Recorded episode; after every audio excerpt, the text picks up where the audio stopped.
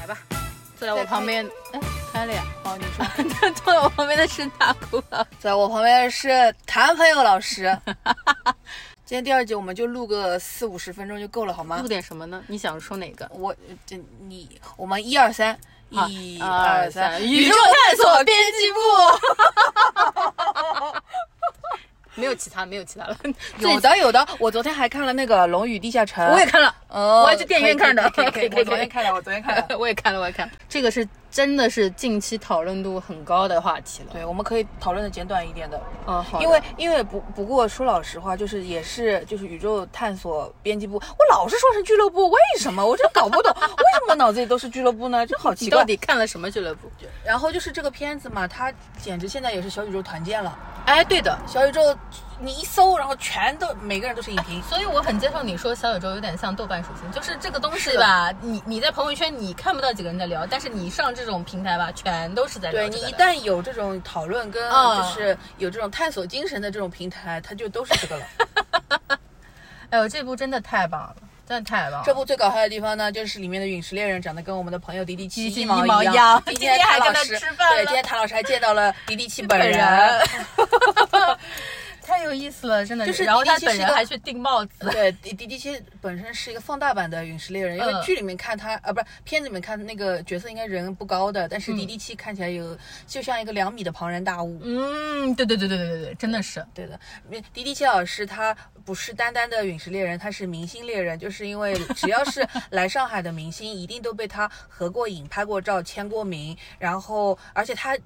给那些艺人签名的那个东西啊，一般都是他那种古早黑历史一样的那些杂志图啊，或者是剧个照啊，或者什么，对，他就专门给人家签这种东西，然后签完了，他还能掏得出这么多，也很厉害。，对他就是有个专门的地方，就是放这些物料，嗯，而且他就是什么以前那种什么上海电视啊，或者是那种很很老的那些那些已经都停刊的杂志，他都有的，他都拿得出来的。嗯他们家里反正就是像像一个库，嗯然后呢这些东西他翻出来之后，他都是吐钱。嗯，而且这些明星，我觉得应该有很多人就是能记得住他的脸，因为他长得实在是太有特点了太有标志性了，对对对对。这么大块头，然后又是大胡子，你肯定会记得的。就有只要有的跟他哦，而且迪迪七老师是因为追星上过热搜的，就是他 之前有一个热搜是粉丝看见刘诗诗的反应，嗯，就是他。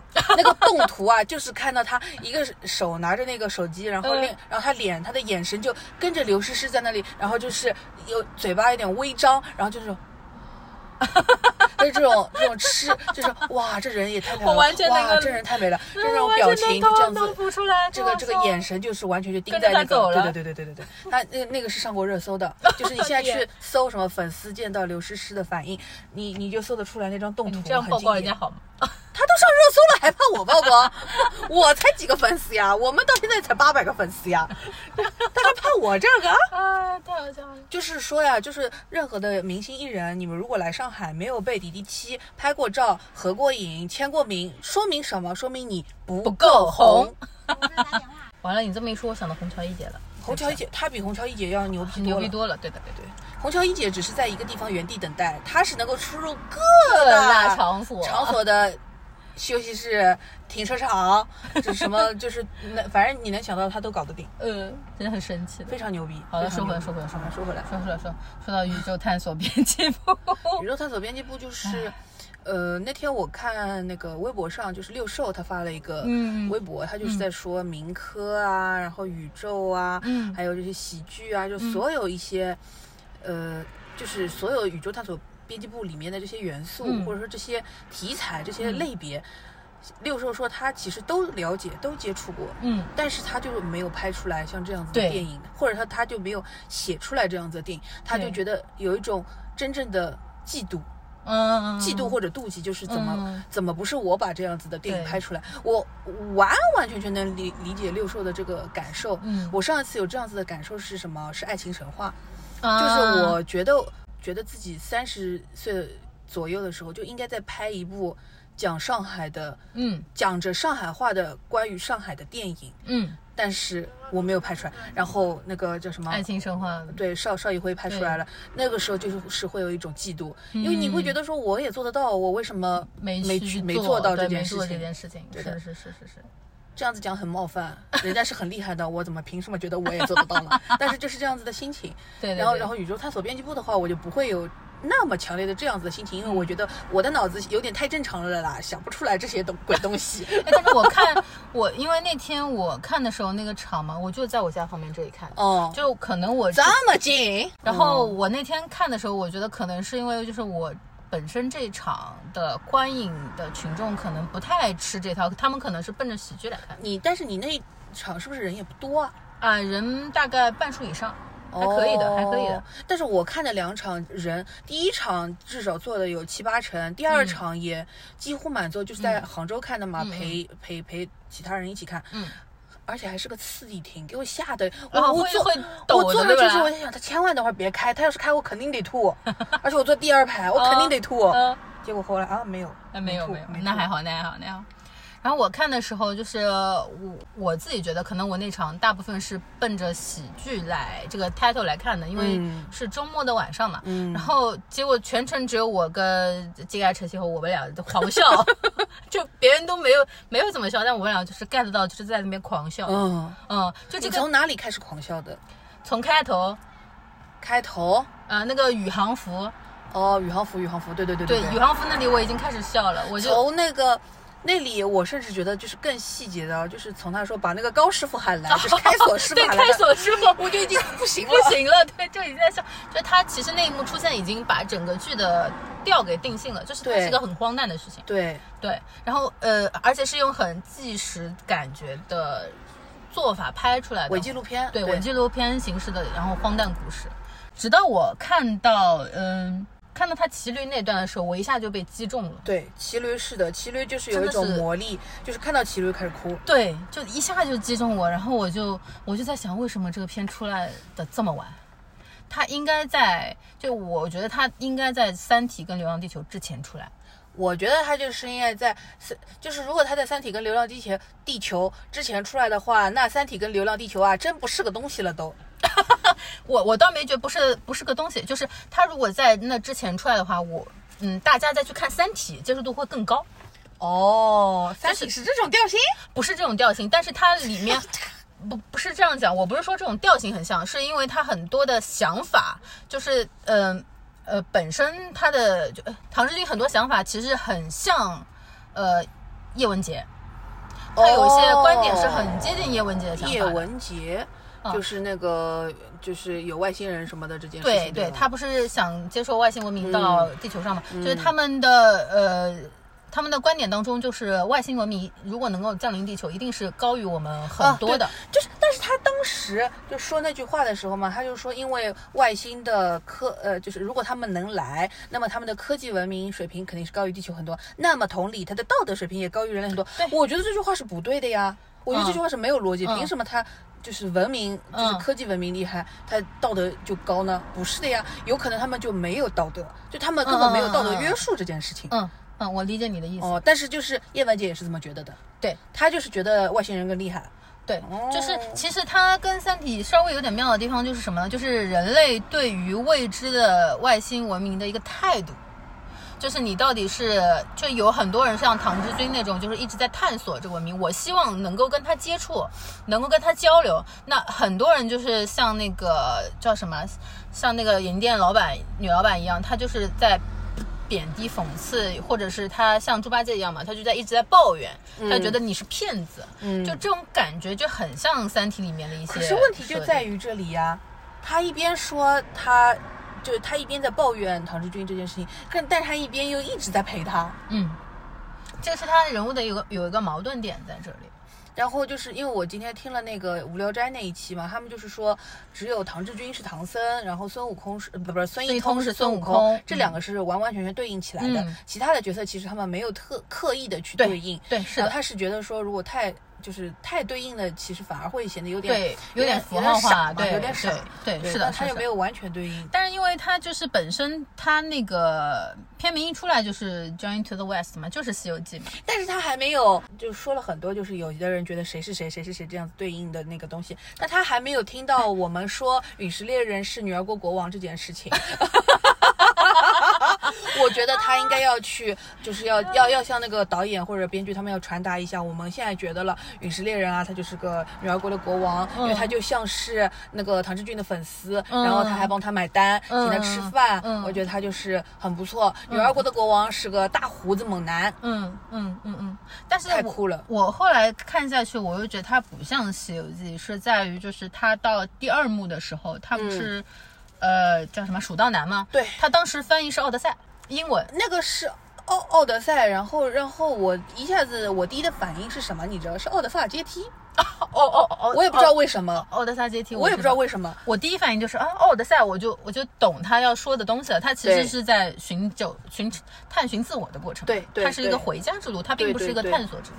然后我回家之路哦，嗯嗯嗯，可就是能就是回归自我吧。哎，对对对，就是所它不是有一点带有公路片性质属性的对它就是个公路片对。。然后那其实《西游记》就是个公路片对。对，所以你所有的公路片的落地最后是要回家的。嗯嗯嗯嗯，所以就是它其实调性已经是铺在那里，就是到它第二幕的时候，他就告诉你，它其实是一个回家之旅，就是这种感觉。公路片基本上都是，嗯嗯要么就是如果它是一个回家之旅的话，我现在觉得它不一定是《西游记》了，它是《绿野仙踪》。嗯，哎，有点的，有点的。哦，他是绿野仙踪，然后唐志军就是陶乐斯，他就是就就始终是坚定的觉得说我要回家，然后他路上就会遇到那个呃铁皮铁皮人、稻草稻草人，还有还有狮子，嗯那个狮子没有心，嗯，要找勇气嘛，找这对个，呃哦，狮子没有胆，胆然后是那个铁皮铁人没没有心心，草稻草人没有脑子，对，哦那稻草人就很像那个哎就，喝纳日苏，对纳日苏啊，就没有脑子啊，就是忙，对睡在哪儿都可以。可是纳日苏很帅哎。哎，纳日苏是蛮帅的。就虽然我觉得张宇、纳日苏还有那个呃呃阿如娜是国内演 BS 三 Top Three 了，但是目前来说，那日那日苏是最帅的，嗯，就是他收拾干净之后是很帅的。嗯，对的。然蒋后奇明，嗯，对的。然后，所以我其实没有太觉得他，除了就是孙一通跟唐人君，他是很像，像你说的，比较像唐僧孙悟空。其他我是没有很带入《西游记》的。我一开始也没有觉得，我一开始就觉得说孙一通姓孙，所以是孙悟空吗？就是好像有我点太是到简单了。最后他洞穴里那个镜根头的时候，那根棍对我才觉得他哦，他是孙悟空。其实没有、哦一开始没有很想，就我一开始一直在想，就是呃因为为什么我说他就是比较适合在三体前看，就是他有很多很多是探索探，呃也不是探索，他是讨论伦理的。嗯嗯嗯，讨论嗯科幻伦理，他不是像《流浪地球》那种，我是硬科幻，就是这种技术性的科幻就是。因为他是在讨论一些伦理上的东西。对，就是因为这一点，所以我就觉得说它不能放在《流浪地球》前面看，因为我觉得它的情感浓度实在是太牛牛了，对的，就会太高显得了《流浪地球》啊，它就是一个，有点做作。就是一个很直、很很，就是一个理工男，或者说是一个很很太理性的一个东西。嗯，对对对。对但是像宇宙探索编辑部，它就是一个纯感性的东西。对就是这样子对仗起来看，那还是得有一个先后顺序，就人生的出场顺序很重要。如果我是先看了这个，我就会觉得《流浪地球》冷冰冷。没没有感情，嗯对就是无情，因为 它就是 Moss 这种，对对吧？就是他就是不要感情，他就是嗯把你们的人类都他就是数字化了它就是就是包括数字生命这些，他就是有点违背伦理的对的，在做。对的，然后，但是宇宙探索编辑部不是，它就是探寻最初的伦理的这种感觉。对的，对的，然后包括它就是我我之前不是跟你闲聊也说，就是如果你要去看这个宇宙探索编辑部的前提，你看过很多，或者你对中西方的古代文明比较接触度比较高，或者你对神话这种比较了解的话，你会看到很多有对应的东西。嗯，包括像洞穴，洞穴这个东西本身就是文明起源嘛，就是会有壁画这种。然后其次就是柏拉图，他是有一个洞穴寓言的，嗯啊、嗯。就是有很多这种代入的东西，就是它是洞穴这个东西，它虽然承载的文化，它也代表说它跟外界是割裂的。嗯，就那段东西，那段剧情很像是他在吃完蘑菇之后的一个做幻觉梦嘛，幻幻觉嘛。嗯那最后他是要走出这个洞穴的，那那个预言也是也是说，就是你如果走出去，你要接受真实的世界的，嗯就是洞穴外和洞穴内的一个冲突。然后包括他还有什么，还有他骑驴那段太堂吉诃德了。嗯，每个人都在说唐吉诃德，对但我只看到阿凡提啊。哎，对你，我第一本也是什么阿凡提倒骑驴了，什么东西？然后有一个小毛驴，我从来也不骑。嗯，对的。然后他那段真的是爆哭，一下就是如果嗯说是你平时就是一个有点偏执，或者说你有很多嗯别人不理解的事情，是的，你就别人觉得，或者说别人觉得你想做某件事情，但是他们觉得你做不到。嗯，就是如果你平时有这样子的经历的话，你到那里就会哭了。就是包括我在看的时候，然后呃，既然陈金红也在跟我讲，他说他卧室他前面大概三四十分钟看下来，他一直跟我说好压抑。我说对的，他前面、就是、我前面一点不压抑，我开心死了。对对，就除了我们我们能 get 到那个笑点之外，整个的叙述的语言上，然后包括唐日军的性格上都是很压抑的。他就是告诉你，就是。所以到他就是因为前面这么的压抑，情感浓度压得这么重，所以到嗯最后他骑驴的时候，你才会一下子释放出来了就。像你看到《桃花源》一样，一下豁然开朗，是就是这种感觉，一下就击中你了。我觉得就是讨论度这么高，可能就是，嗯，很多从事艺术相关行业的人多少是有点偏执的心理的。对的，就是你在做，不管我们是做内容还是人家是在做技术工种的时候，你一定会遇到这些就是别人不不看好的事情。这个事情是为什么？就是那个孙一通说的，数学就是太确定了，我嗯学不好。对就是我们做搞搞文科的人，对的，就是太确定的事情我做不来，不我只知道这些不确定的事情。你有一些主观的标准，嗯那你才知道这个东西是好或者不好或者怎么样。这个不是一个大家都能去统一的一个事情。然后，如果你是这样子的去看。大多数问题的话，嗯那你到这里的时候，你就会感觉到，哦，我可以没有那些所谓的标准的，就是按照我自己想要的这个结果去走，哦，最后我就找到了，对然后你就会释放出来。然后我就是那个典型的那种文科生，我就是数学怎么都学不好。对，如果如果一个人数学很好，那么他就是搞不了艺术。我就这么话，我的话就这么说了。哎，理科理工男搞艺术真的很少的，很难的。理工男搞艺术应该也是有的了，只是我完了，我又想到。新海诚，新海诚是理工男吗？他有点像理工男似的那种思维在，嗯有一点点像。有一点点，嗯嗯嗯。然后触动可宇宙探索编辑部，它一整个就是很日系的那种脱力系的电影，嗯就这个这个梗。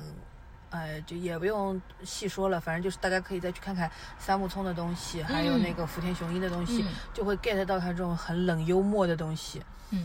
呃，对对对，然后就是因为之前我我也看过那个《勇者义彦闯魔城城》，对，就是很有勇者一夜闯魔城啊，它就是那个龙与地下城。对 对对，太好笑了。哎，这个等会儿再聊。对，就是我反正是觉得，我觉得最惊喜的一个点是什么？是我本来以为这样子的一个片子，其实啊，它有一定的观影门槛，它不哎是所有人都会喜欢，但是没想到就喜欢的人会那么多，哎说明什么呀？大多数人啊，脑子也都开始有病了。真的呀，你说你说你如果真的还是像以前通常意义上的那些正常人的话，嗯怎么可能喜欢这样子一个嗯莫名其妙的电影呢？嗯但是现在大家就是那么的喜欢，说明啊，大家都有点病，嗯，多少有点子大病。嗯，我去看这部的呃原因也是因为我最早在看哪一部啊？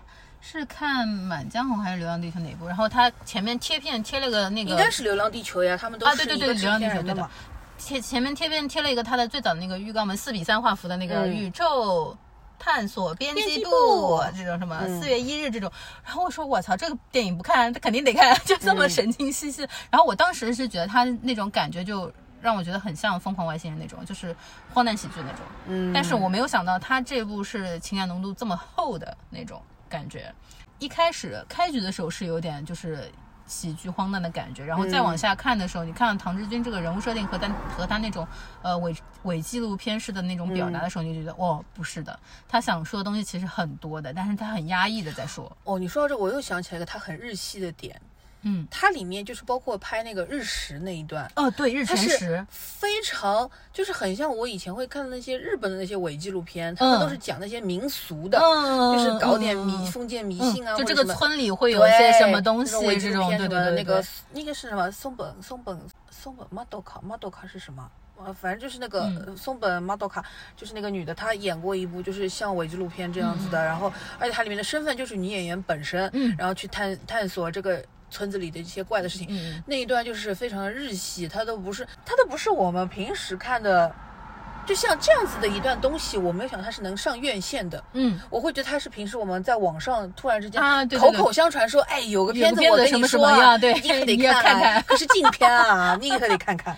就是这种嗯这种气质，对就是这种。结果它上院线了，就是这个片子能上院线本身就是很神奇，然后上院线之后，真的大家都爱看，就嗯。大多数人啊，大多数人都爱看，就更神奇。嗯，哎，但你说的日全食也是我比较喜欢的一个点哦，嗯。就是他那个场景描述的时候，就是因为就是已经找到孙一通了嘛，然后再嗯。证明他到底跟外星文明有没有那种嗯联、联系的嘛，正好就出现了日全食这段，那一段让我感觉非常像什么，你知道吗？就是《三体》里面就是汪淼看到的宇宙闪烁，哦，就是那种感觉，就是一下子听起来就很像，虽然我没有看过。就一下子在你的认知范围突破你的认知范围，原来真的有外星文明存在，它跟你是真的可能有链接的。就是那个点的时候，就是我感觉唐志军是一下找到了他自己来的这种。呃，怎么说呢？意义利益，对的意义，就他他他觉得他这个事情好像能成，终于对，有一个给他一个回应。呃，就不是那种什么功德箱还这种啊，这么五百二，十块 啊！只要要人人人都都献献出一点爱。就不是那种是是他能够肉眼可见的东西，因为日全食这个事情本身就是比较呃科幻的，嗯，就是你白天跟黑夜突然颠倒，而且他描述的那个那个情况下也是很科幻，就是一下看孙一通好像会闪现一样，然后就一下从广一会播站儿在这儿一会儿对对在那儿。然后他在路上看不到任何人，他看到了什么那个。陨石猎人的那个摇摇车在那个边，车对。对，空车。空无一人，对对 对，挪车飞碟，挪车飞碟在那边一个人在那边闪那种感觉，嗯。就一下子就让我带入了，就是我觉得嗯，那个点让我就已经觉得很牛了，一直到后面就觉得哇牛逼，对好看，然后还想说的就是这个片子更加就比其他那些东西更加出乎我意料的是它的剪辑真的很好，嗯。就是它嗯。因为是伪纪录片嘛，嗯。然后它就是都是跳剪，嗯，然后你就会你会觉得哇，这个就是这个它的节奏抓的有多准，然后它嗯。就是你得跳，你不跳你又又会觉得说啊，导演在那里炫技给你对搞了一个长镜长镜头不是的。对，不是的，不它是不是一个，它是要剪的，它是一个跳的东西，它是有一种手工的粗糙的质感的东西。对的，它跳的就是很真实的那种准很准的跳，对，然后我那个就是去搜了一下嘛，那个那个剪辑指导是个女生，叫胡树珍。嗯我觉得她真的就是应该拿一个剪辑类的奖项。嗯但是后来又想想，国内没有任何一个奖配得上她。国内有这个类似的这种给你一个金鸡百花，你要吗？不要的呀？对，已经没有意义了就不，重要，它就是重要。就是这种这种奖项没有一个配得上它了。嗯。太厉害了，嗯。因为然后因为我当中间看的时候，就是尤其是他们在村子里的那段的时候，我就嗯老想起那个爆裂无声，哦结果后来结果后来一看，是真的就是同一个人剪的。哦那我理解了，是的，是的，是很像的。你这么一说，是的是的，这个就那个那段真的剪的好好，因为不是说你剪的流畅，对或者说你剪的嗯。你的镜头切的多快，嗯，对对对，这就是好，不是的，你得要适合每个剪辑片子点都对，你得符合这个片子的风格、它的节奏，然后跟音乐的配合，你得跟这些东西全部都搭得上之后，你剪得好才是真的剪得好。就是它让我觉得看到了，就我以前经常会觉得说那些片子说最佳剪辑奖、嗯，有什么啊？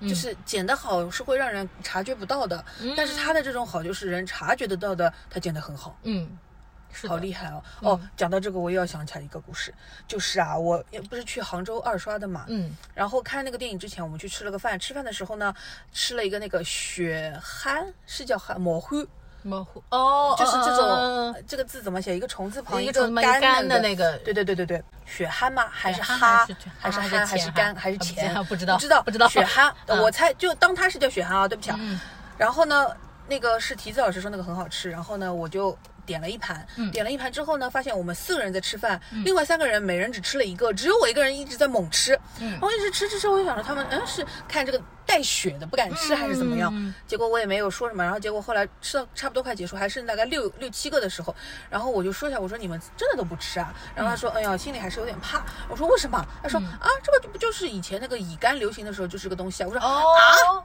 然后我一整个大哦震惊，然后震惊到就是一直在纠结我到底吃还是不吃。但是我想到我刚刚已经吃那么多了，我再不吃，我这不是浪费吗？哦我后面就是支持我把这个东西就是几乎要吃完，是因为穷，嗯，因为贫穷，我还是想说我不要浪费，我就不要浪费吃它吧。吃掉它。然后呢，我就。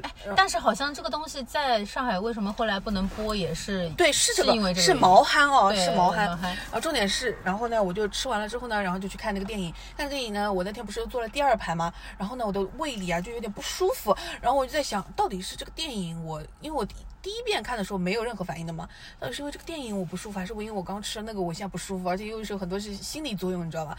然后整个然后吃到后面就哎呀不舒服，哎呀难过。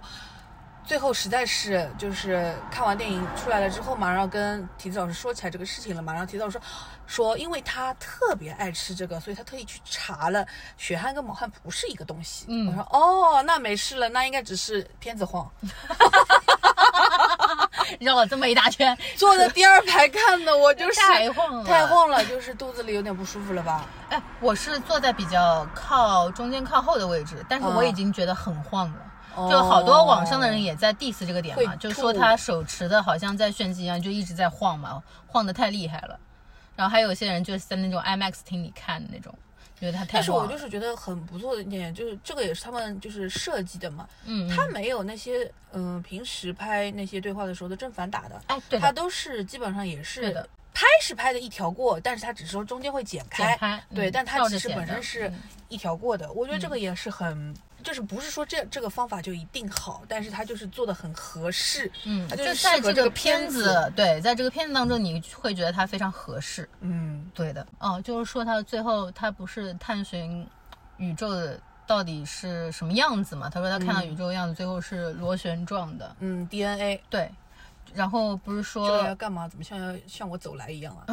而且看起来好像 喝醉的那个那个纳日苏，害怕那。他没有纳日苏出来，啊，好的，不要，吓死我轻一点，。轻一点。啊、好的。然后，哎，说到哪？然后说到这个螺旋结构，然后、嗯，呃，网上不是一直在说嘛，就说宇宙的尽头是亲子关系，有像纯瞬息全宇宙也是。嗯然后还有什么？就是像《流浪地球》这种，就是最后都是在探寻亲亲子关系，它其实也是在探寻伦理吧。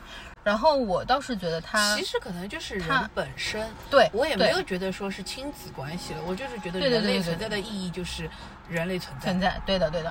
然后我是想说，它其实迎合所谓的他想探寻所嗯外星文明也好，宇宙的起源也好，宇宙的形状也好，就是在中国传统文化当中也是这种螺旋结构的，因为嗯伏羲女娲她就是螺旋状的。嗯嗯，它图腾上它就是个螺。旋状的，然后所以我就觉得它它有一点在探寻本源这件事情，嗯然后其实他最后也说了嘛，就是我们都想探寻，就是宇宙像诗一样，但是我们其实人本身就是这个诗诗里面的字，对。的，就是你探寻宇宙存在的意义，就忘了自己其实就是存在的意义嘛。对，然后我是想说，我整个看下来啊，我还为什么喜欢，就是到最后的时候，我觉得它是个很浪漫的嗯。表达，嗯。就是这种东西真的很妙的，就是它即便是它的质感看起来就是这么的纪实感这么强，或者是又荒诞，或或者荒诞也好，或者是压抑的情绪也好，但是我看下来就觉得很浪漫。这个浪漫点是什么呢？就是就很多人觉得，就是对于科幻的定义啊，就可能觉得科幻的设定是很浪漫的，或者宇宙是很浪漫的，嗯，但是我觉得它浪漫的点是，就是我们向往宇宙这个点，它本身就是很浪漫。仰望星空了，开始了啊。对，真的是，就是仰望星空这个设定本身它就是很浪漫，嗯就是人类有这个向往，这个向往本身就是很浪漫。所以就就是说这个东西它跟《流浪地球》去对比呀、嗯它就是一个浪漫的东西，因为它是有感情的。嗯嗯嗯嗯嗯，不带科幻的这种观影门槛去看，你最后也能明白他在说什么。他说到他跟他女儿那段的时候，你也能明白，他其实最终探探寻到的东西也是跟自己内心的一个和解，或者是自洽，就他找到自己想要的答案，并不是这个答案是宇宙。而是并这个答案是他本身，嗯，就他自己已经得到了他想要的这种状态了。就是我还有一点是觉得说，因为这个片子一出来，你就知道它讨论度会比较高，嗯然后大家嗯会有各自的各种各样的解读嘛。然后其实老实说，我是不喜欢那种过度解读的，嗯因为一个是导演真的没想那么多，还有一个就是过度解读，它会稀释掉它本身的含义的。对就他其实只是想说一个最简，他只是把一个最简单的道理用一个他想要的方式呈方式呈现给你，现了对对对然后他的任何里面表现出来的东西，其实不一定有第二层含义，或者说隐喻，嗯。或者说你再嗯。重新写一个故事去把它合理化，嗯。不需要的。你、嗯。如果你去过度的去解读它，其实你是在跟导演或者说跟编剧，你是在跟他有一个对抗的。较劲我觉得这个对我觉得这个是没必要的，就是嗯用最简单的就表象看到的这些东西去、嗯去看它嗯就好了。嗯嗯。对，所以我我觉得就是你不管什么样的心态去看，或者什么样的门槛去看，你只要看得到你想你你想要看的部，对，嗯。能看到你看到的部分就够了。就是因为为什么我们说这么多，是因为我们也看了很多东西，它让我联想到了，对。所以就是他呃也不能说他聪明嘛，或者比较鸡贼的地方，或者他为什么讨论度这么高的地方，嗯。就是因为他有很多东西他不会直直接给你的，嗯。是要你自己去想的。对。然后你想得到什么，你就会想到什么。你你你你看出看出来是什么就是它就是什么。对的。但是就是你当然就每个人有自己的解读，但你不用去强迫别人哎，去对对对对，认同你的东西。我们从来都不会强迫别人认同，就是我们只聊自己的闲聊嘛，就只聊自己看到的东西嘛，嗯就是这样的。然后包括说，嗯，他们几个人对于这个探寻外星文明也好，就是宇宙探索这个态度，也是代表这些。很多不同的观众嘛，就可以这样讲。嗯嗯有些人就嗯是会，我就有些人就是。秦彩荣，有些人就是纳日苏，对的，有些人就是陨石猎人。嗯。陨石猎人这个角色真的很妙哎。多长了？三十二分钟够了啊！这一集上半集先讲这个，下半集讲那个吧，好的，《龙与地下城》。哦对，哎，你为什么会去看《龙与地下城》？布里奇顿，我没有全看，我之前看刷到过一点卡段，我只是觉得操他妈这个公爵这个角色真是也太帅了，他是我认、嗯。就是我认知当中的那个时候认知当中的黑人里面最帅的排第二。嗯嗯，第一是那个黑豹的那个原来的那个、嗯那个主角，他现在那个了嘛，嗯他没了嘛，现在好了，嗯。所以公爵现在就是排第一了，就是很粗鄙的一种、哦一种嗯观、一种想法。然后呢，布里奇顿呢，我之前一直都没有找到好的资源，所以我没有去看那个剧本身。嗯然后呢，为了，但是我还是想看这个人嘛，我还是想看他的肉体，然后我就去看的《楼与地下城》。嗯他一共出来也就二十分钟吧，真是给我笑死了！这个人就是完美，道德上也是完美，然后武力值、战斗力，然后各方面就是智慧，这是排兵布阵，他什么都是完美，但是他嗯没有幽默感。啊，太喜欢了，笨蛋帅哥，笨蛋帅哥，啊，我的妈呀，太好笑了。这谁能不喜欢呢？嗯而且他就是出来之后没多久，就是他去帮那个鱼掏掏，就从那个鱼的嘴里掏出那个小猫来嘛。嗯，那里的时候也是的，不好好穿衣服。我想说，你可以不穿呀。啊，就他一开始叫什么？就是他们去亡灵那个就是墓地去去墓地对吧啊对对对，问话，然后他不是回忆出来，就是当时他呃怎么样跟他对话，就从那种逆光逆光当中走出来。我的妈呀，对太帅了！我们就是这么肤浅。好快乐，我的妈，好快乐。就是为了去看他，然后嗯。发现其他的也还不错，然后就是因为看了他之后，然后我昨天就是到处就是到处化缘，到处求人，终于搞到了一套布里奇顿的资源，我现在要好好看了，但是就是跟你说，晚上一看就睡着，白天又不敢看，我不知道我什么时候能看完，可能就跟黑暗黑暗荣耀一样，可能要看个看个一段时间吧。黑暗荣耀跟这个东西真的是一毛一样的，哎，晚上、嗯。只能晚上看，因为你不知道它什么时候会突然之间蹦出来两个漂亮的大奶。对，就就突然来一段激情戏，我说突然就开始气息骂人，不算什么，他就是哎那个那个那个那个谁来着？那个哎完了，那个女生叫什么名字忘记了。她突然之间把衣服脱掉，然后就、嗯就因为那个颜真说那个衣服是她买的，她就把那个脱掉，脱的时候哇，两个胸就这样露出来了。嗯，虽然是很漂亮，我很感激，但是我很害怕呀。我怎么知道我爸会不会突然出现？我真的吓死了。我真的吓死了。但是布里奇顿，我看了至少我看了两集的里面嘛，嗯那个男主就是公爵，嗯哇，真棒，就是不好好穿衣服，没有好穿过，就一出来先是一个裸上身，后面他每一次他穿正装的时候，领口都是开开的，哦，真不错，真不错。而且我看了才知道，他妈怎么竟然是个先婚后爱啊，啊，对呀、这么土，对。这不就是那种霸道总裁爱上我吗？对。不是一毛一样的吗？对，是的，我就反正就是我我我是觉得《龙与地下城》就看的最带劲的也一段就是那个墓地那一段，太好笑了，太好笑了。一整个爆笑，就问四个问题然后一直到最后的时候，对，有人再来问我一个问题吗？最后彩蛋还是在那边说说有人再来问我一个问题吧对，Hello，算错了一个。这一段就是这一段，因为它的这种妙的这种感觉啊，就像那个宇宙探索俱乐部里面，他们在村子里嗯等待那个时嗯，刻、那一段是吧？对，那一段就是配着个圣圣母颂，然后他们嗯就是孙一通一会儿到扑街扑街又把他抬走，然后一会儿那儿苏扑街扑街又把他抬走，就是要么喝多了，要么突然晕倒，，对就有那面一下的感觉，对的，对的，蛮搞笑的很搞笑，蛮搞笑的。啊、然后呃，布里奇的他在公爵的里边那个就是他毫无幽默感这件事情太好笑了，他就一本正经的在那边跟你他就演了一个的 帅帅哥哥，帅哥本哥就是帅哥，就是必须像这样子的帅，哦就是虽然有点。就是如果是其他人来演，比如说你换成黄晓明或者张翰演这种角色，你就会哎呦恶心，嗯就是受不了、嗯油腻。但是因为换成了就是这个叫什么呃呃什么 Re Reggie Reggie 让还是什么东西啊，雷吉就是公爵这个人来演，嗯，就哇，好帅，好帅啊，对清新，对的，对的，好好去油。对，就是我也觉得他就是像油腻的爆米花片当中有一个很清流的东西，让你解腻的，就说明什么？就这个演是炸鸡里面的那个酸萝卜，就是那种感觉。酸萝卜，你给它说成个柠檬也好，你说它是个酸萝卜，那个萝卜很好吃，就好吃它也是个还萝卜是炸鸡里面那个配的那个萝卜小菜 太解腻了，贼好吃。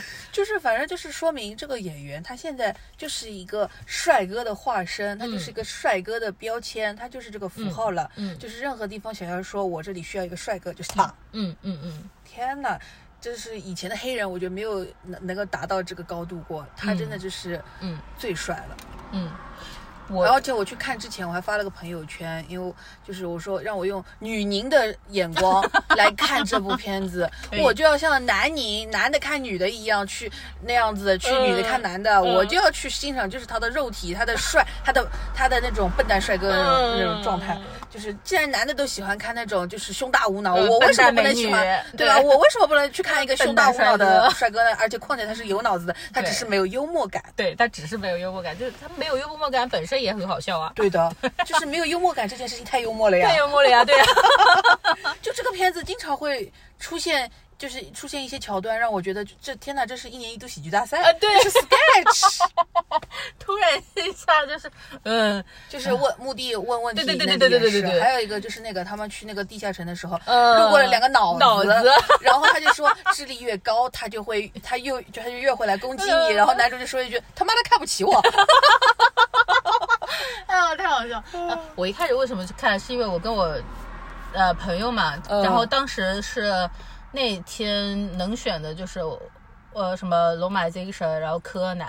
嗯，然后那看柯南好了，不是很那个然后我？问他我，然后还有这部，还有宇宙探索编辑部，然后他问我宇宙探索编辑部讲什么，我我就大概跟他说了一下，他说他不要看这，嗯。他不喜欢看纪纪录片这种感觉的，啊。然后他说要看那种，因为太晚了嘛，他想看一点轻松的，就是那种爆米花片，嗯，然后最后我们就选了那个《龙与龙与地下城》上，龙与地下城很然后快乐，然后因为我最早知道它是因为他们说它是个游戏改编的嘛，，对，然后桌游，我是蛮喜欢这种，就是我就知道这个东西是很轻松的，反正就是没什么压力去看的。嗯然后看完之后，我跟我朋友感觉就是，哎，还不错，就是比比预想中要好一点，就是它笑点还蛮多的，而且蛮好笑的。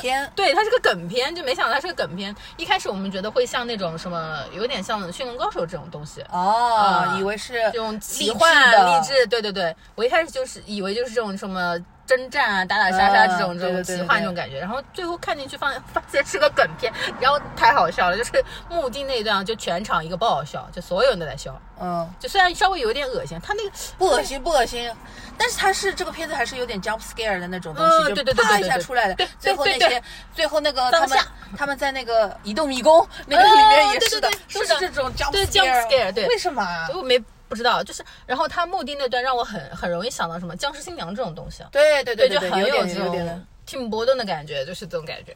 然后 tim 但是波顿都不会把人做那么丑，但那段真的太好笑了，一嗯直看到结尾，对，还不错，还不错，还不错。而且他那个叫什么？整个片子里面还有一个我特别喜欢的梗，而且他绝对因为是在这个片子里出现的，他就肯定是个梗了。嗯就是男主每次回忆他老婆的时候，又躲在那个白色呃，床单下面。下面，之前我看过一个那个，就是国外的一个那个那种那种那种视频号，然后他做了一个系列叫做“白人富太太”，就是说回忆那个白人富太一个白人富太太死掉之后，她老公回忆她，就是在那个床单下面在那里嗯嬉笑打闹，然后那个透那个白色床单透透的，然后光这样嗯。晒下来。但是因为我之前看过 哎，看过一部电影，也是他，哎，叫什么名字忘了，也是男主他老婆就是去世了，然后他嗯。每次就是做梦或者什么，他的梦、啊。梦境当中都是老婆在那个床单床单下面。就轻轻的呼唤他，这种就是我觉得哦，是的，能 get 到，是个梗，是个梗，是个梗，放在这里就完全是个梗，是个梗。白人富太太太，好笑了，太好笑了。女儿那条线基拉。啊，基拉，基拉，哎呦，是的，叫基拉，这名字怪怪的，怪怪的，总觉得。基拉。对，像什么女女战士这种基拉，对，但是他哎，他明明应该是跟个黑人结婚生小孩，生出来一个小孩完全白白，的，就是硬给他弄了个卷头发，大概是这个意思。对的，但是很喜欢那个 Doric，就是那个小精灵，嗯女的小精灵，嗯，好喜欢好可爱哦，她小鹿角，因为他是最有用的一个人，嗯。他能变身，她能进出这种变成那个熊，呃，然后熊熊那个枭雄，枭雄，对对对，枭雄，枭雄，你知道让我想到什么吗？苍兰诀里面的阴招，有一点，就是那种白白色的大大的，然后不知道是是是是个啥的那种东西，就是鹰招。他这个感觉，就是它有一些，它我还选择去看它，主要它有一些魔法设定，我是很吃这种设定的，哦。呃，，就是它这种呃奇怪生物，就是像神奇动物啊那种种对，然后嗯。那个那个 Doric 他的那个那个族叫翠绿闲庭，翠绿闲庭。我脑子里都是金光绿庭，我想说啊，我天哪，金虹桥，我的快乐老家，然后他前面那一段也很精彩，就是他就是潜变成苍蝇潜对入到那个宫殿里面，然后又变成什么鹿啊，变成老鼠，呃老鼠变成老鹰，对对，对。那一段真的做的很好，就是对。视效上真的做的视觉效果上是做得好。真的很好，就他的视角切换的很很自然，就是会觉得说，其实你把所有的这就是这种类型的爆米花电影，嗯。它能做到这个程度是应该的。是应该的，对，就但是又觉得这个做的好，是因为像蚁人那样子的东西做的太差了。开始拉惨了。对呀、就是像蚁人，就是漫威最最最最近的对这些他就是连视觉效果上他都没有这么诚恳的去展现一些变身啊、运镜啊，然后这些嗯。特效啊，他都没有了。他都钱不知道花在哪里，就是、啊对的。对，嗯，呃洗哎钱洗钱洗洗钱。钱洗钱，对，但是像这一部的话，就觉得，哎，我想要的一些东西，或者说，且嗯。就是他应该有的这些及格分的东西，他都做好了。嗯，，OK，而且他那段感觉非常像电影里面的，呃，不不是不是电影，游戏里面的过场。哦，对，就是你这个个任务节点的时候，你要开始逃了，你开始要变身，它很像很像那种，对嗯、就 RPG 主观游戏的主观对对对，主观那种，这个里面相对来说，就是主角两个人，呃，就是男主跟相对那个是女主女的，主对对对相对来说这两个角色稍微无聊了一对点。，稍微因为男。主真的，他就是正大光明的时候，我就是没有用，我就是出谋划策，但嗯是他的计谋，就是他这个，他就像一个那个叫什么策划嘛，嗯，嗯他的这个，但他的策划也没有说好到什么程度嗯，他就是一个真的没有用，就光打嘴炮的人，好嗯烦哦。嗯嗯，对，他老他他他他就是我有个想法，你们去做吧，嗯，你们带我他。女儿受不了，他也是应该的。是的，但是我就是觉得有点那个，就是休格兰特竟然已经在演这种角色了吗？嗯他不是一个帅哥吗？嗯，他不是应该？为什么又变成这种邋遢鬼了？对啊，为什么为什么呢油腻大叔了对，呢戏份也嗯一下的这种，怎么能这样呢？他在我印象中还是那个帅哥。去找一个差一点的人，就或者说不红一点的人来演这样子的角色，不好吗？嗯，不就是我还是更希望，如果这个人是坏人，让我就是他就他就彻底的坏，我就纯纯的讨厌他就可以了，不要再让我有一种动摇了。休格兰特应该不是坏人吧？不要让我有这种 就是预设，或者什么的是的，，是的，是你就纯纯的是弄个坏人就好了呗。纯纯的坏人。但是我还是蛮喜欢从他的嘴里吐出来那些金银财宝这种事情。哎，对对对，啊，哦，那段真的让我想到想到那个叫什么《哈利波特》，你知道吗？就是那个哦复制咒这种，哦，就对的是。啪啦啪啦啪啦，很多 金银财宝就往外鼓。但是这个片子就是就是因为我那天是看到关雅迪的那个呃他的影评是有说的了，他说宇宙探索编辑部跟呃龙与地下城是很像的，嗯就是从大的这个结构上来看，嗯大家都是组队打怪公路片，嗯对。大设定上来对的，看就是都是这么几个人，然后里面有个人是干嘛，有个人是干嘛，大家有分工的嘛，要打配合的嘛。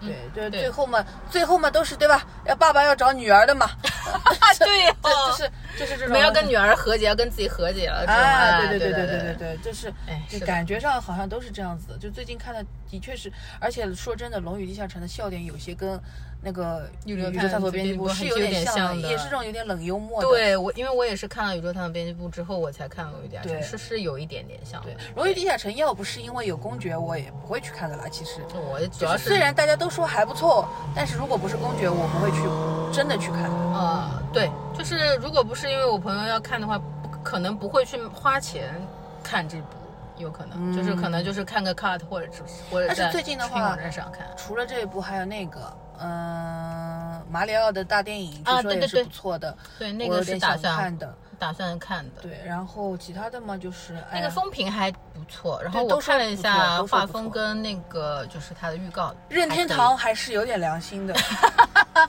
那得有吧？对，毕竟这个 IP 已经虽然我没有为马里奥这个系列花过钱，但是我还是为任天堂花了点钱的，就斯普拉我很喜欢顿啊啊啊对吧？塞尔达马上也要出二了，啊就是啊对，就是我我还是很喜欢马里奥派对的，嗯就是它真的是个非常适合社交聚会的游戏，嗯非常好玩。嗯就我因为我跟朋友聚会，就是去他们家都是玩这种游戏。那个我贝壳街的亡灵你会去看吗？我想看的，我那天本来想看的，我朋友不想不想看，所以就没看。哦，嗯哎呦，路灯都会关，你们这里连路灯都会关的，对，那更好了。我们在这里下面偷鸡摸狗也没有人知道。到底偷什么鸡摸什么狗？我旁边就是个菜场，说不定这有鸡。哦，没有没有，市区里没有火情的。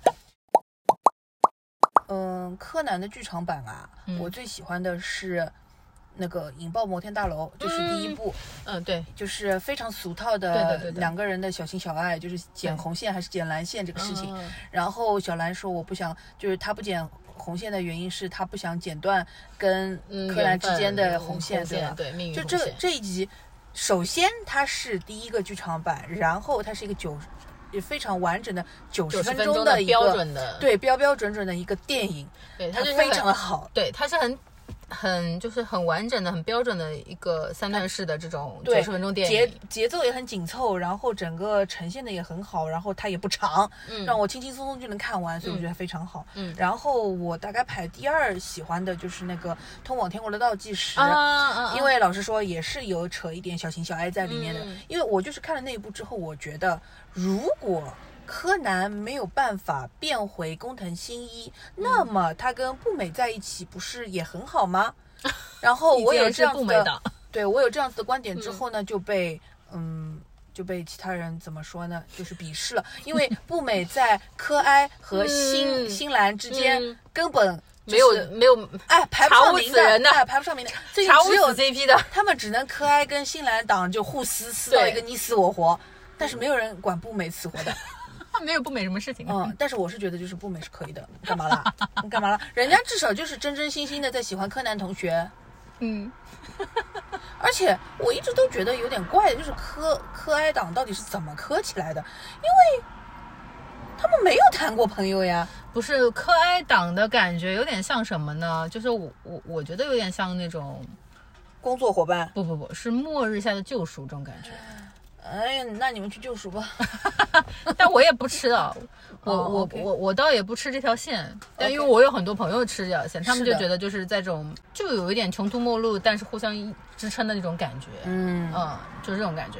但是我嗯、怎么说呢？因为这个世界上，就是以就他们的认知里面来说，只有他们两个人是一样都被变小的人。对对，就是他们是有相同经历、更能产生共鸣的人。可是工藤新一只是一个高中生侦侦探，然后那个那个灰原哀是一个已经工作了一段时间的大人了。嗯，对的。他们就是他们磕的点还还有很多是在于什么呢？就是磕爱的感情更像是那种老夫老妻式的那种。我呸！什么呀？就是那跟就是那跟小兰难道不是老夫老妻吗？没有跟小兰还是有那种悸动的青春的悸动，这种空那跟空洞空洞的种哪来的老夫老妻啊？就是这种已经结婚十几年了，互相已经呃熟门熟路了，天呐，就是我觉得你这个 你这番言论放出去哦，要被打希望评论区有人来骂他。反正我不吃这套，随便骂骂你你不吃，你去评判人家到底是怎么回事，干什么啦？没有呀，我真的是观感上我感觉像呀。我不觉得像，我就是有点不明白大家是怎么磕起来的。哦好吧，因为 TV 版也已经很长时间没有追过了，我也不知道他们是不是中间发生过什么，这我真的不知道。但是就我已经看过的那些内容来说，我觉得他们就是工作伙伴啊嗯，确实是工作伙伴，没毛病，说的对。，OK 吧？好吧，就这样吧。哦，五十一分钟了，够了，好了，又是一集了。差不多，下个礼拜有存货啦，哎 差不多了。接下来还有那什么你还要看吗？什么谁可记得王林？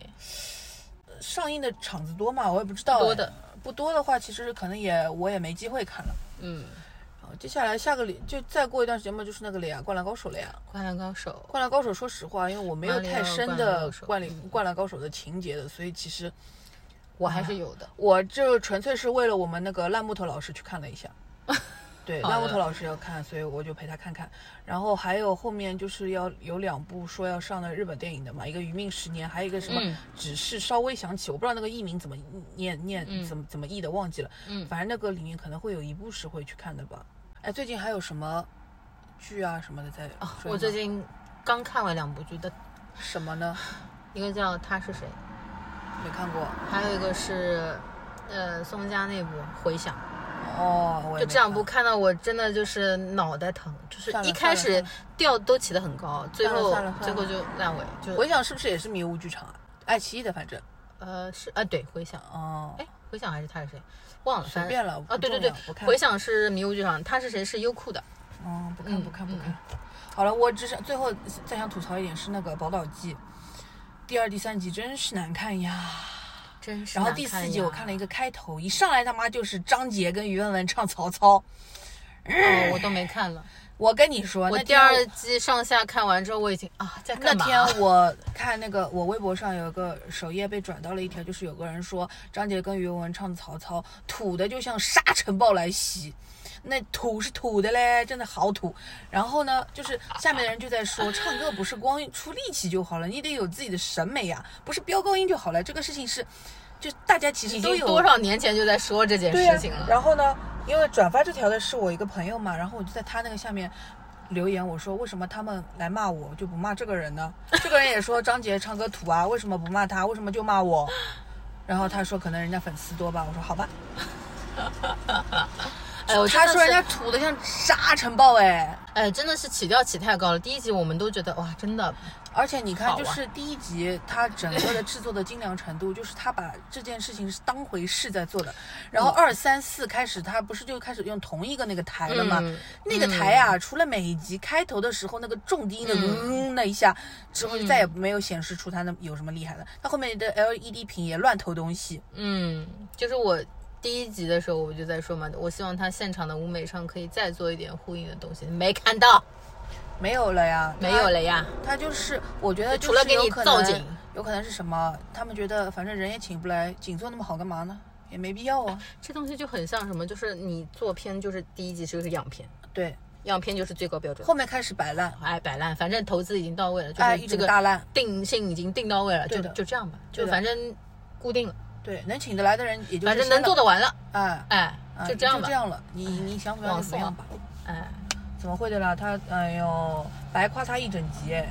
哎下次可以，呃，我最近认识一个做音乐剧的朋友，下次对啊，可以你到邀请底什么？你一直跟我说一个一个嘛做综艺的朋友，一个做音乐剧的朋友，你一直说你又不找来，啊，这两个人最近很好笑，一个是在做剧，还有一个嘛最近在八卦。然后他们组里的什么，他说他爆了，在网上啊，这一段要剪掉的啊。啊！行那 莫名其妙开始说了，我天哪，你这真的是，好了没了，下次因为我在跟人家约时间，最近约不到，有点忙。你也很忙呀，你又不在上海。我哎，我每次找约谭老师的时候，我发的问，我发的问题是你在哪里？对，不然就是你在上海吗？先问问在哪哪里？对啊，哎呦，四月份后面是有点忙。对。但是你下次再拍周野的时候要带我哦。好的，好的。出上海我也不去的，你要求有点有有有爱但不多。下次在上海的明星直播，我接的时候，我先问问你来不来，好吧？也感不感兴趣？王鹤棣啊，王鹤棣经常在上海做直播的呀。你什么时候接到我接不？到啊，我的客户群不是这种啊。可是你都能接到周也跟张小斐了，你还有什么接不到的呢？那这不是因为人家客户是，我也没想到会请周也，请张请张小斐我是可以理解的，请周也我没想到。嘿嘿，周也，哎，我我来跟你报一下，你自己注意一下。周也代言了潘婷，然后有兰蔻，然后还有什么？好像还有一个什么吃的东西，忘记了。反正就是就是，反正你注意一下吧。潘婷洗头的那个，说不定是对你要，我注意啥？就是如果这些牌子来找你的话，肯定会就就哦，说不定就发周也了呀。哦哦哦，OK OK OK，I I get it。但是我因为这个是家电嘛，然后我觉得他请周也我也蛮奇怪的，那还是听起来就是不太搭我。看他是代言的什么内容呀？就是要是弄一个落地空调，那是有点怪怪的。是代言，哦他是整个系列找了做三场直播，然后三场好像分别是什么，呃，类似于爱情、友情、亲情这种哦哦，那跟周也有什么关友系友？情吧。友情？我我我唯一能想到的就是这个，好吧，那就跟那个爱很美味跟那个重启人生很像是一样的，嗯嗯，就讲友情。因为张飞那一场就主打亲情嘛，所以他叫亲情主理人。哦，OK OK OK，嗯嗯，也就是新编出来的一个一个 title，故意捏的。哎，弄了个 title，又不能当代言人，然后又不那什么，就只能对品牌现在不轻易请代言的好吗？对不能签的好吗？对，签了也是要翻车。万一对啊，这这风险太大了，他们不会投入这个成本的。对，好吧，好，就这样吧就。这样吧，好了，五十七分钟啦，拜拜，拜。拜。我们可以那个了。